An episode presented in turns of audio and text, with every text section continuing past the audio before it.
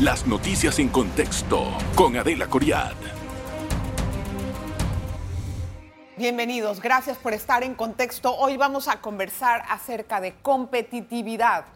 El país necesita mejorar no solamente en la forma en que se desempeñan diferentes actividades, profesionalizarse es algo importantísimo. ¿Cómo se logra? A través de la educación en primera instancia, instancia perdón, y segundo, en la manera en que el panameño enfrenta los retos para poder llegar a sus metas. Si usted es una persona que tiene un sueño, que tiene una idea y no la sabe ejecutar, falta competitividad. ¿Qué necesita? Un profesional que le ayude a llegar a esa meta. Pero cuando se traduce en un panorama macroeconómico, es decir, a nivel nacional, hablamos de foros nacionales de competitividad. Hoy vamos a conversar con Moisés Cohen. Él es también presidente de los miembros del foro, obviamente, y es presidente de la Fundación Emprendamos. Gracias, Moisés, por estar aquí. Bienvenido. Gracias por la invitación, Adelita. Al contrario. Pero antes de entrar en el tema, que sé que es muy importante, me gustaría saber, ya esta semana se, eh, se concretó la fusión del Capital Bank, donde usted era presidente, y lo compró multi, eh, mercantil, perdón, mercantil. Me gustaría que me diga qué porcentaje se compró y cómo, cómo ya finalmente se concretó esto. Claro, Adelita. Bueno, Mercantil es un banco panameño, 100%. Los accionistas originarios son de Venezuela, pero son un grupo muy grande eh, que conocen mucho de banca. Tienen 98, bancos, 98 años en el mercado mundial, porque tienen un banco en Suiza, tienen también, son accionistas en un banco en Estados Unidos y en Panamá, que ahora es su centro y su holding. ¿no? Entonces ya se hizo la fusión, eh, los señores de Mercantil tienen el 80% de Mercantil Banco Panamá y los accionistas de Capital Bank tenemos el 20% del banco combinado, que juntos es un banco de 3 mil millones de dólares y ocupamos el octavo puesto de tamaño en Panamá por activos. ¿Y por qué vendieron el 80%?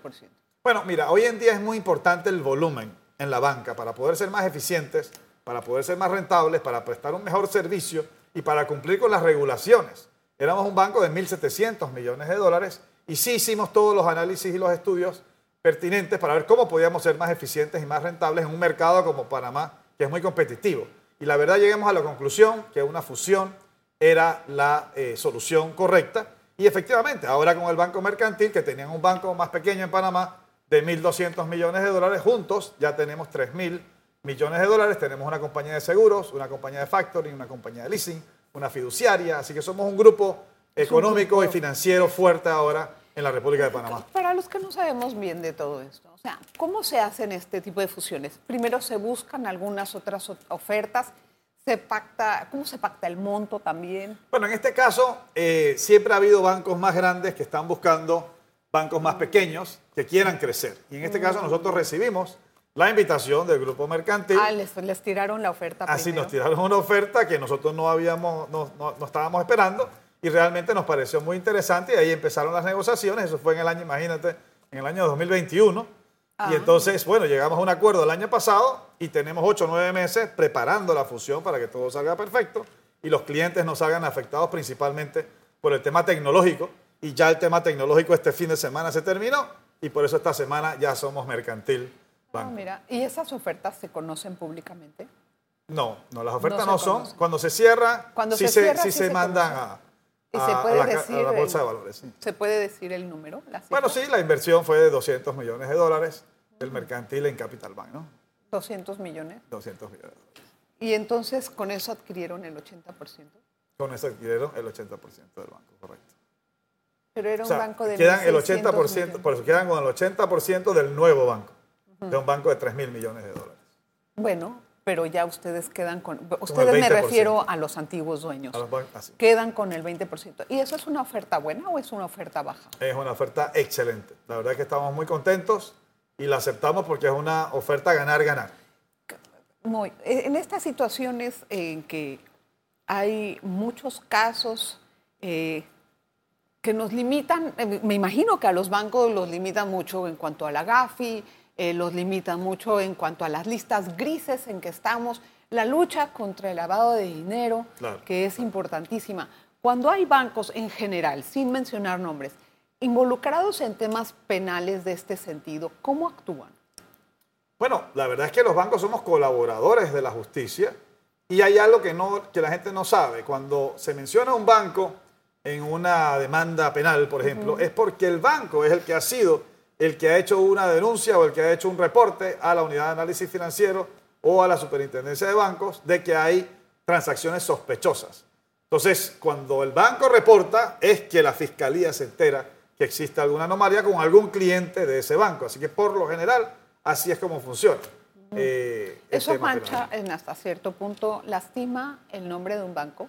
Bueno, cuando ya se publica que el banco fue el que reportó y actuó legalmente y cumplió con toda la, ley bancaria, realmente no le afecta al banco. En, la situación actual en que estamos en la lista, todavía estamos en la lista del GAFI. Por ejemplo, ¿ustedes cómo actúan en la práctica con los corresponsales? ¿Les cuesta hacer, eh, les cuesta más interés el préstamo? Les cuesta tomar eh, otros corresponsales alrededor del mundo. En la práctica, ¿qué pasa? Mira, en la práctica, Adelita, los corresponsales conocen muy bien Panamá. O sea, los corresponsales que conocen Panamá y que trabajan con Panamá están muy contentos y saben que los bancos panameños cumplimos con todas las, reglas y las regulaciones locales e internacionales en materia de prevención del blanqueo de capitales. Así que realmente no tenemos problema con los corresponsales que tradicionalmente conocen Panamá. Como conocen Panamá y el sistema bancario, siguen trabajando con nosotros. Pero el chiste es abrir nuevos corresponsales, ¿no? Bueno, la verdad, un banco con tres o cuatro corresponsales es suficiente y la mayoría de los bancos los tenemos. Vamos a entrar al tema, pero después del cambio. Vamos a entrar. Hay muchas propuestas que tiene el foro de competitividad. La pregunta es si se van a poder cumplir o no, porque eso es lo que busca, hacernos más competitivos a nivel internacional, que ahí es donde muchas veces estamos fallando. Quédese con nosotros. En breve regresamos con En Contexto. Le agradezco mucho que permanezca con nosotros. A ver, en el foro de competitividad estamos hablando con el, licenciado Moisés Cohen. Eh, se arrojaron algunas conclusiones. Yo sé que son muchas importantes, pero si me puede mencionar las más relevantes que cree usted indispensables, sumamente importantes para poder eh, mejorar nuestro, nuestro sistema, ¿cuáles serían? Perfecto. Me, encanta la pregunta de ahorita porque no es solamente salir de la lista, como tú dices, cómo vamos a mejorar nuestro centro de servicios internacionales de Panamá. Entonces, algo muy importante es establecer una entidad única que realmente coordine con todas las entidades del Estado los temas de servicios internacionales y que se preocupe por innovar, por ser creativos, por crear nuevos servicios internacionales de Panamá y este, por hacer una promoción de los servicios internacionales y dejar la reputación de Panamá también en alto como realmente nos merecemos. Panamá ha cambiado muchísimo desde hace 20 años para acá. No somos los mismos en materia de servicios internacionales. Así que crear una entidad de gobierno que coordine con la empresa privada y con todas las entidades de gobierno los temas de servicios internacionales es muy importante. Esa es una. ¿La otra?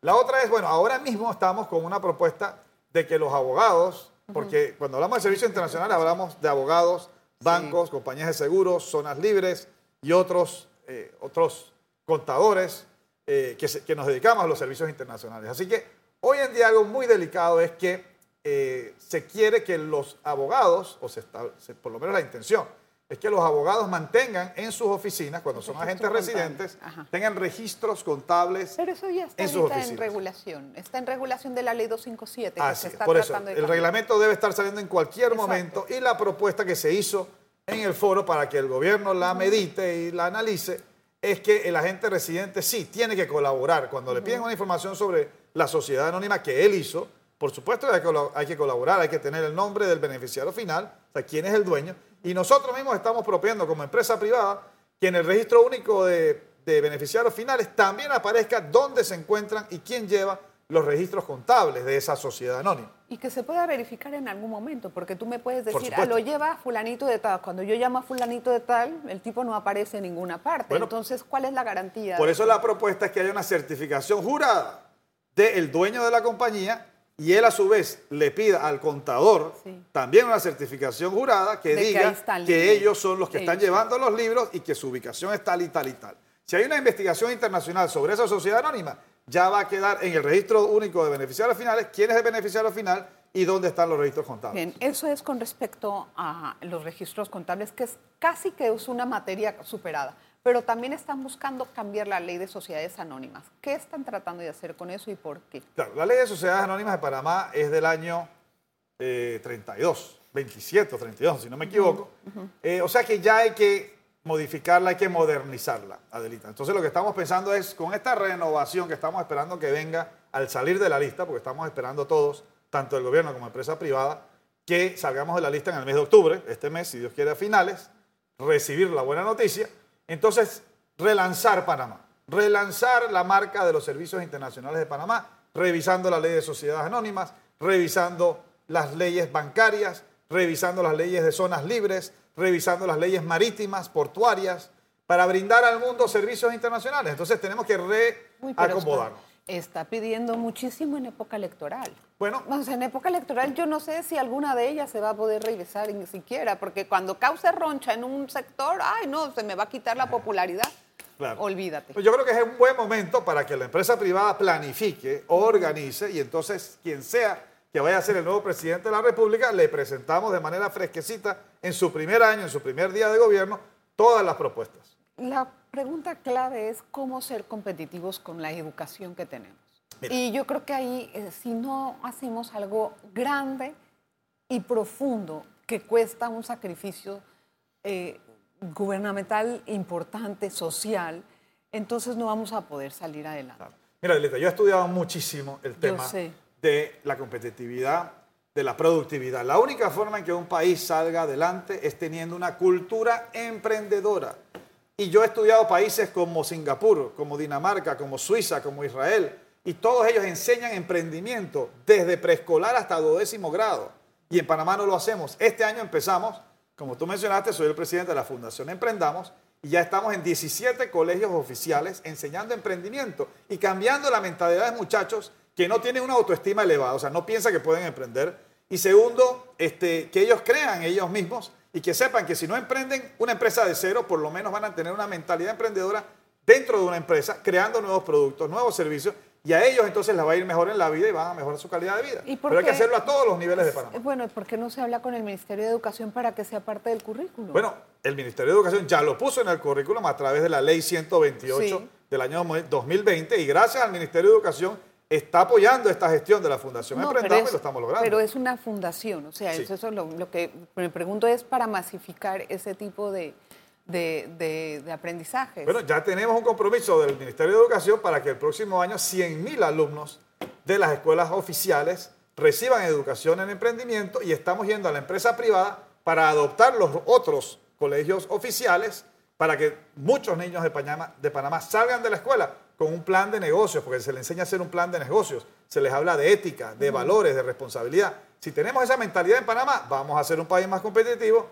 y más productivo. ¿Cuánto tiempo necesitamos para poder llegar a eso? Yo diría que si realmente el compromiso del próximo año del ministerio es llegar a 100.000 alumnos, y todos los años vamos aumentando esa cifra, porque son 800.000 alumnos en las escuelas oficiales de Panamá, pero enseñamos emprendimiento a los niños para que salgan de la escuela con una mentalidad emprendedora yo creo que entre 5 y 10 años realmente vamos a ver resultados muy interesantes. Otra cosa, este, este tipo de foros de competitividad que eh, hacen propuestas pues, eh, como la que hemos mencionado, lo importante que tengan es que la contraparte, quiere decir el sector gubernamental, pueda tener una persona responsable de las metas y de los avances que hay. Si ustedes no logran poner esa persona a cargo de, estas, de la vigilancia de las metas, no van a lograr nada. Eso, ¿Qué están haciendo? Eso es así. Primero tenemos que decir que una de las propuestas es que eh, el personal técnico que maneja los temas de servicios internacionales, de la GAFI, de la OCDE, se mantenga en el tiempo. No se pueden cambiar del gobierno, claro. Del gobierno. No se pueden cambiar cada cinco años. Y se cambian y, estoy segura que el próximo lo va a cambiar. Bueno, las mismas entidades, las mismas entidades gubernamentales, las mismas entidades internacionales como el GAFI dicen cómo es posible que para cada cinco años viene una persona que no tiene idea de, lo, de la historia, que no tiene idea de todos los avances, entonces retrocedemos como país en esos organismos. Así que parte de lo que estamos pidiendo es eso, de que el personal de esta entidad o de las entidades que ya existen se mantengan en el tiempo, por lo menos 10 o 15 años en esas posiciones, para esa memoria histórica que ellos tienen es muy importante y muy valiosa. Y las relaciones generar también. Generar confianza. Y generar confianza. Generar confianza. Claro Esa es una cosa. Pero para poder lograr los puntos que señala en el, en el foro de competitividad, todas las cosas que nos falta hablar acerca de las mejoras que deben de hacerse a las zonas francas, que no las he escuchado.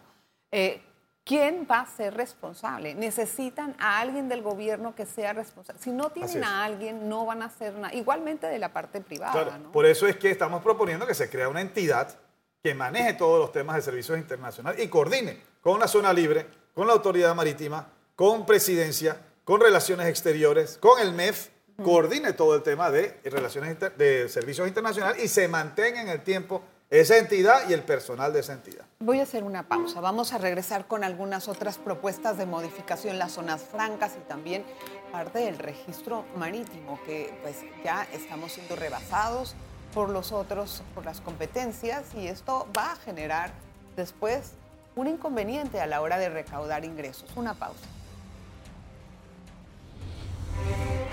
En breve regresamos con En Contexto.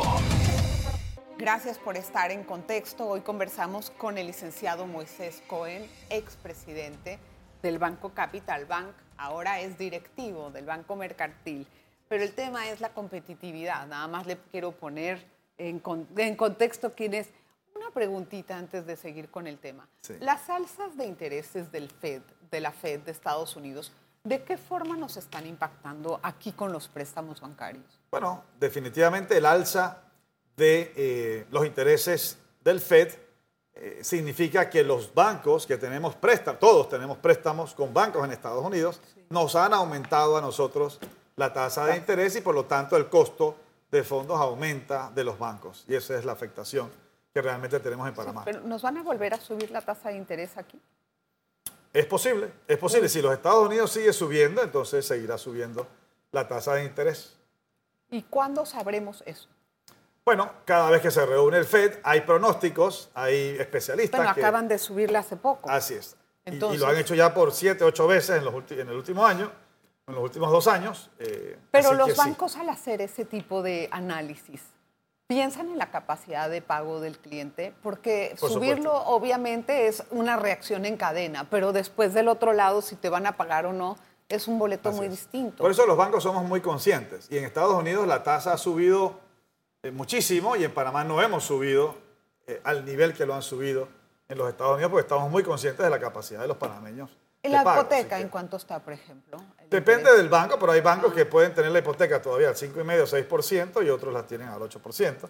Así que hay una variedad para escoger. Lo bonito del mercado panameño es que el cliente puede escoger entre una variedad de bancos, una diversificación de bancos importantes, que unos tienen una tasa menor y una tasa mayor, y realmente no es porque unos quieran o no quieran, sencillamente hay muchos que dependen de los depósitos panameños y a los depositantes panameños se les paga una tasa de interés también elevada, entonces tienen que cobrar una tasa de interés más elevada que otros bancos. Y en la tarjeta de crédito, que realmente la tarjeta, de crédito nos cobra unos intereses espantosos. Sí, sí, hay bancos que están en 18%, hay bancos 25, que están... 23, o me equivoco. No debieran estar tan altas, pero, Entonces, ¿en cuánto están los bancos? 18 diría yo. Ah. Eh, hay unos que están en 14, 15, ah, me imagino yo. Yo estaba creo que eh, equivocada en la, cifra, de ser, pero de todas maneras, 18% es altísimo. Claro, pero es una necesidad que tienen las personas, lo usan a corto plazo, no es que se demoran todo el año para pagar eso. Acuérdense que 18% es al año, o sea que eso es 1.5% mensual, eso significa que si lo usas por dos meses son 3%,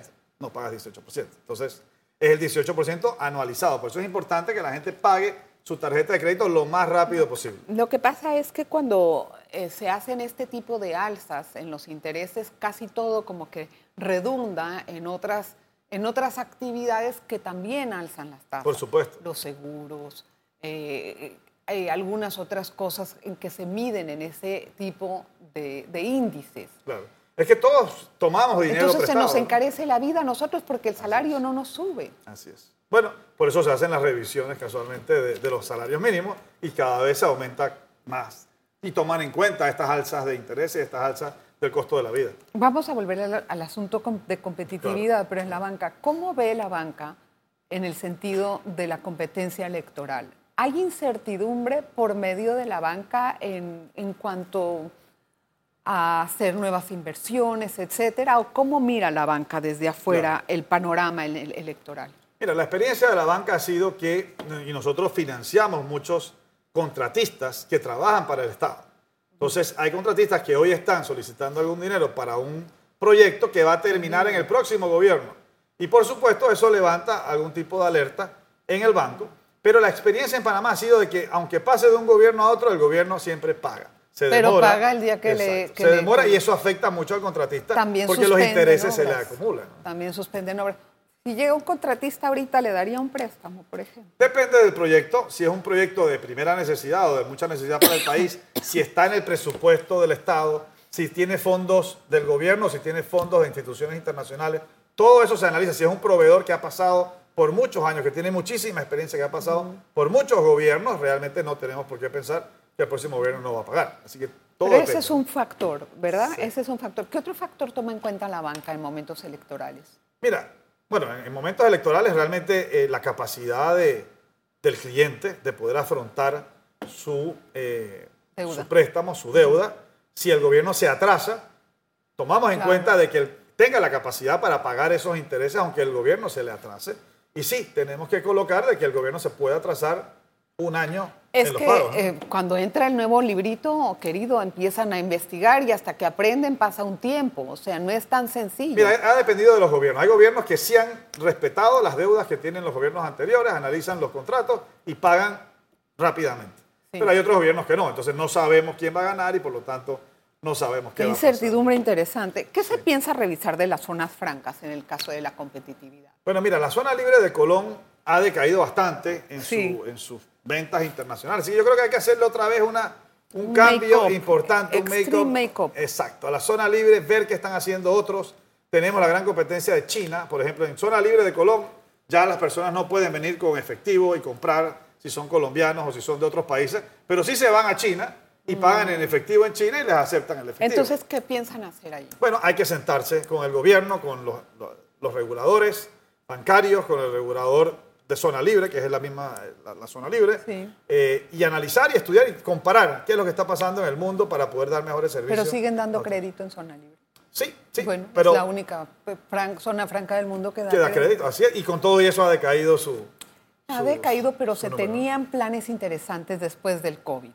Y no sé si se ejecutaron. Pensaban que podía ser una zona de referencia, de, redistribución de mercancía más local, de la proximidad que le dicen. Claro, es que Panamá siempre va a ser muy competitivo. Y la zona libre de Colón y tanto Panamá Pacífico siempre vamos a ser muy competitivos porque tenemos el Atlántico, tenemos el Pacífico, pueden llevar mercancía de manera muy eficiente al Suramérica, a Norteamérica, a Centroamérica. ¿Y por qué no lo reactivan? bueno, tenemos que sentarnos a ver qué vamos a hacer porque hay que hacer cambios. Como dijo Einstein, no pretendas que las cosas cambien si, sigues haciendo lo mismo. Entonces, hay, que entonces hay voluntad del gobierno. Actualmente, ¿qué piensan hacer con lo que queda de este gobierno? Nada. Yo de este gobierno ya no he escuchado mucho sobre el tema de zonas libres. Así que hay que hacer el plan para que el próximo gobierno entonces... Tampoco sobre competitividad.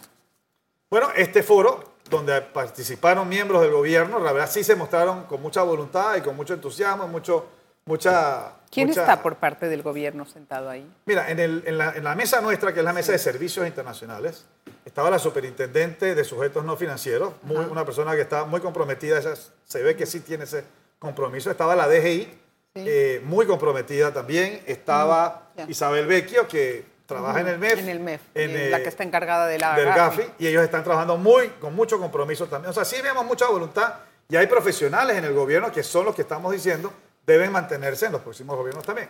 Vamos a ver, don Moy, gracias por estar con nosotros, darnos esas primicias tan buenas. Oiga, felicidades por la venta, por, la por, por concretar la fusión y espero que sea para bien, que les vaya bien.